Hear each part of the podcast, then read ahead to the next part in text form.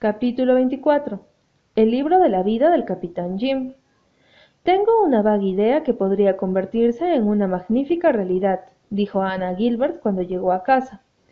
Él había llegado antes de lo esperado y estaba saboreando el pastel de cereza de Susan.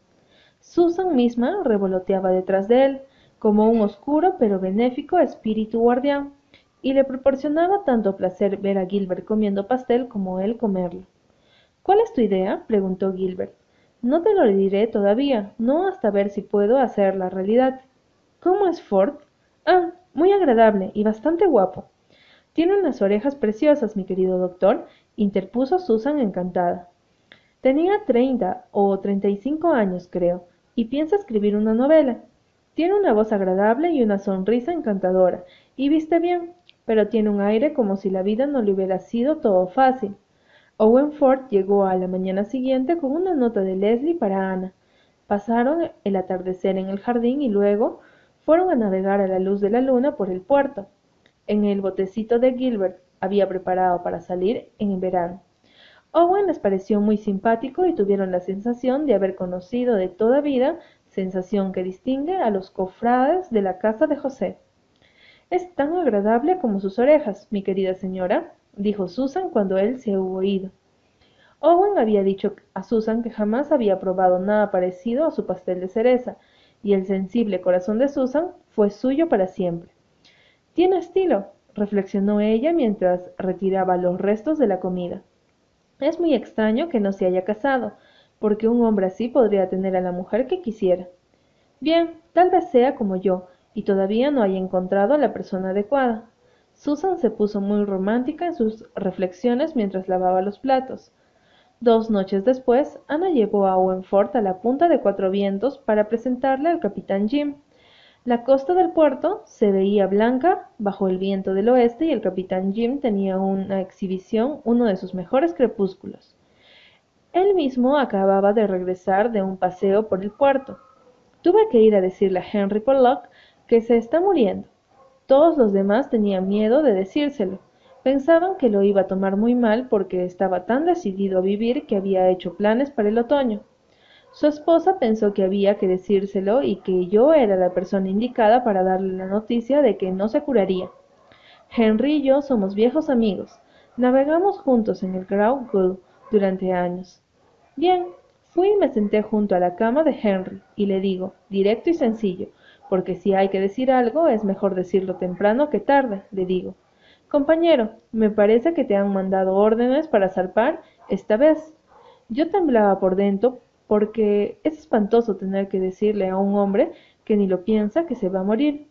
Pero he aquí, señora Blythe, que Henry me mira con sus brillantes ojos negros en medio de la cara marchita y me dice, dime algo que no sepa Jim Boyd.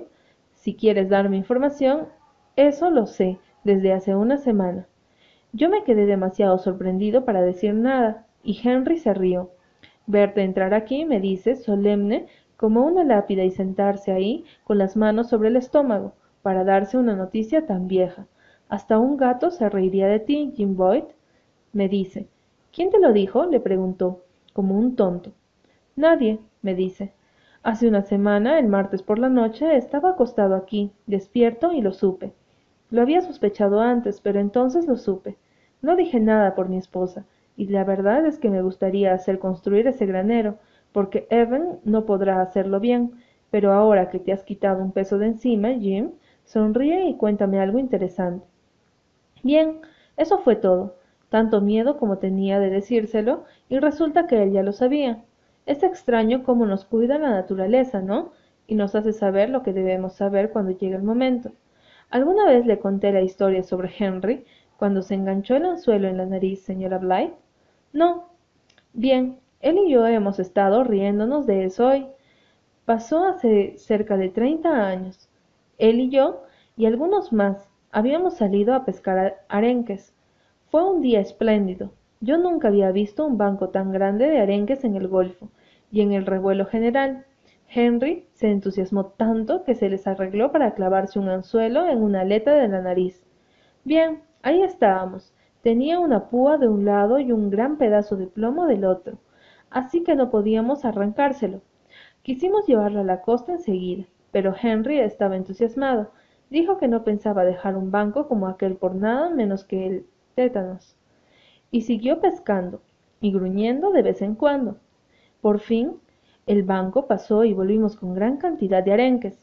Yo conseguí una lima y empecé a limar el anzuelo.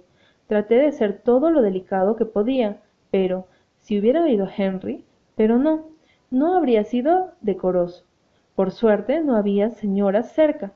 Henry no, no solía maldecir, pero había oído algunos epítetos en sus tiempos, y buscó entre sus recuerdos para lanzármelos todos a mí. Por fin dijo que no podía soportarlo, y que yo no tenía extraña mi compasión. De modo que nos arremangamos, y lo llevé hasta un médico de Charlottetown, a cincuenta kilómetros. No había ninguno más cerca en aquella época con el bendito anzuelo colgándole de la nariz.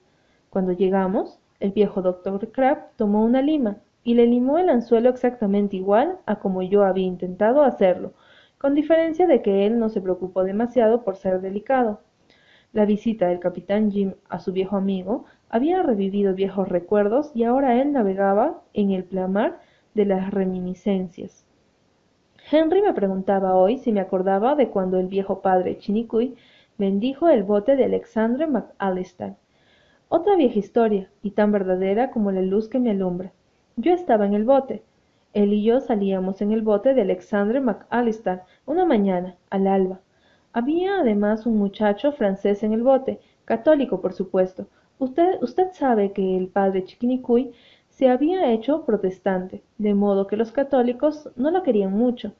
Bien, estuvimos en el golfo hasta el mediodía y no picaba nada. Cuando volvimos a la costa, el padre Chinicuy tenía que irse, así que dijo, con su cortesía de siempre, Siento mucho no poder salir con usted esta tarde, señor McAllister, pero le dejo mi bendición. Pescarán mil peces esta tarde. Bien, no pescamos mil, pero sí novecientos noventa y nueve exactos. Fue la relada más grande para un bote pequeño en toda la costa norte aquel verano. Curioso, ¿verdad? Alexander McAllister le dice a Andrew Peter, Bien, ¿y qué te parece ahora el padre Chiquinicuy? Y Andrew gruñó, Creo que a ese viejo diablo todavía le queda una bendición. Ah, ¿cómo se reía hoy Henry recordándolo? ¿Sabe quién es el señor Ford, capitán Jim? preguntó Ana al ver que por el momento la fuente de reminiscencias del capitán Jim había cesado de manar. Quiero que lo adivine. El capitán Jim negó con la cabeza. Nunca he sido un buen adivinador, señora Blythe, y sin embargo no he visto esos ojos antes. Los he visto. Piensa en una mañana de septiembre hace muchos años, dijo Ana con suavidad. Piensa en un barco que entra en el puerto un barco muy esperado y muy llorado. Piense en el día en el Royal Williams arribó al puerto, y en la primera vez que usted vio a la novia del maestro de escuela. El capitán Jim pegó un salto. Son los ojos de Percy Slewin. Casi gritó. Pero usted no puede ser su hijo. Usted debe ser el nieto. Sí, yo soy hijo de Alice Selwyn. El capitán Jim abalanzó sobre Owen Ford y le estrechó la mano otra vez. El hijo de Alice Selwyn. Dios, es usted muy bienvenido. Me he preguntado miles de veces dónde vivirían los descendientes del maestro. Sabía que no había ninguno en la isla. Alice, Alice, la primera criatura que nació en esta casita. Ninguna criatura trajo jamás tanta alegría. La he tenido tantas veces en brazos. Fue conmigo con quien dio los primeros pasitos. Veo la cara de la madre, vigilándola, y hace casi setenta años. ¿Vive todavía? No, murió cuando yo era niño. Ah, no parece correcto estar vivo para oír eso, suspiró el capitán Jim, pero me alegro de corazón de verlo. Por un momento me ha devuelto mi juventud. Usted todavía no sabe qué tan gran bendición es eso. La señora Blythe tiene esa habilidad y a menudo lo hace para mí. El capitán Jim se entusiasmó aún más al enterarse de que Owen Ford era lo que él llamaba un escritor de verdad. Lo miraba como un ser superior. El capitán Jim sabía que Ana escribía, pero nunca había tomado ese hecho con demasiada seriedad. El capitán Jim creía que las mujeres eran criaturas deliciosas, a quienes debía dárseles el voto y cualquier otra cosa que quisieran. Benditas sean, pero él no las creía capaces de escribir. Miren, Un amor loco, decía. Lo escribió una mujer, y mírenlo. Ciento tres capítulos cuando pudo haber contado todo en diez. Una mujer que escribe nunca sabe cuándo detenerse. Ese es el problema. Saber escribir es saber parar a tiempo. El señor Ford quiere oír algunas de sus historias, capitán Jim, dijo Ana. Cuéntale aquella del capitán que se volvió loco y se creía el Hollands Errant. Era la mejor historia del capitán Jim. Era una mezcla de horror y de humor, y aunque Ana lo había oído varias veces, se rió con tantas ganas y se estremeció con tanto miedo como el señor Ford. Siguieron otras historias, pues el capitán Jim tenía un público completamente de su agrado. Les, les hablo de cuando su barco había sido llevado por delante por un vapor, de cuando fue abordado por piratas malayos, de cuando se le incendió el barco, de cuando ayudó a un prisionero político a escapar de una república sudamericana, de cuando un otoño náufrago en las Magdalenas y quedó varado todo el invierno, de cuando se escapó un tigre a bordo de su barco, de cuando su tripulación se amotinó y lo abandonó en una isla desierta. Estas y muchas otras historias trágicas, graciosas o grotescas relató el capitán Jim. El misterio del mar, la fascinación de tierras lejanas, la tentación de la aventura, las risas del mundo. Sus oyentes sintieron y experimentaron todo eso. Owen Ford escuchaba, con la cabeza apoyada en una mano, y segundo oficial ronroneándole sobre las rodillas, con los ojos brillantes clavados en el rostro arrugado y elocuente del capitán Jim. ¿Por qué no le enseña al señor Ford su libro de la vida, capitán Jim? preguntó Ana cuando por fin el capitán Jim declaró que por el momento bastaba de, de narraciones. Ah, no creo que quiera ser importunado con eso, rezongó el capitán Jim, que en secreto se moría por mostrarlo. Me gustaría mucho verlo, capitán Boyd, dijo Owen. Si es la mitad de maravilloso que sus cuentos, valdrá la pena verlo. Con falsa renuencia, el capitán Jim sacó su libro de la vida de su viejo baúl y se lo entregó a Owen. No creo que quiera perder el tiempo con esas cosas. Yo no tuve mucha educación. Observó como al pasar. Escribí eso ahí para entretener a mi sobrino Joe. Se pasa el tiempo pidiéndome cuentos. Vino ayer y me dijo con tono de reproche, mientras yo desembarcaba diez kilos de bacalao del bote. Tío Jim, el bacalao, ¿no es un animalito del señor? Yo había estado diciéndole que tenía que ser muy bueno con los animalitos del señor, ¿sabe? Y no hacerles daño. Salvé la situación diciéndole que el bacalao era un animalito, pero no los, no los del señor. Pero Joe no se conformó, y yo tampoco. Hay que tener mucho cuidado con lo que se les dice a las criaturas. Ellos nos leen la mente. Sin dejar de hablar, el capitán Jim miraba por el rabillo del ojo a Owen Ford mientras examinaba el libro de la vida, y cuando vio que su visitante estaba absorto entre lágrimas, se dirigió sonriente al armario y se dispuso a preparar el té.